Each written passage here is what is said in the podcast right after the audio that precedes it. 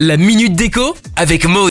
Bonjour à toutes et tous, laissez-moi vous souhaiter une bonne année 2021. Aujourd'hui je vais vous parler de décorer et d'aménager une chambre d'enfant. Cela demande un minimum de réflexion pour qu'il s'y sente bien. Aspect esthétique, pratique et sécuritaire. C'est un véritable lieu de vie. Votre enfant y dort, joue, travaille. C'est un refuge. C'est l'endroit où il invente des histoires fantastiques. Choisissez le thème et la couleur avec lui. Bien sûr, il faut tenir compte de son âge, de sa personnalité, de ses envies. Ne choisissez pas un mobilier trop marqué petite enfance. Gardez à l'esprit que ses envies évoluent.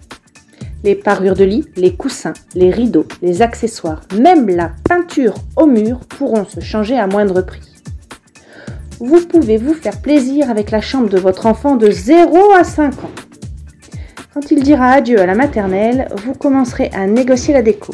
Si vous avez un ado, même avec la meilleure volonté du monde, l'essentiel, quoi qu'il en soit, c'est de lui demander ce qu'il souhaite et de le faire participer à sa mesure quand il le peut. Allez, bonne déco, à la semaine prochaine. Retrouvez la minute déco sur itswanradio.com.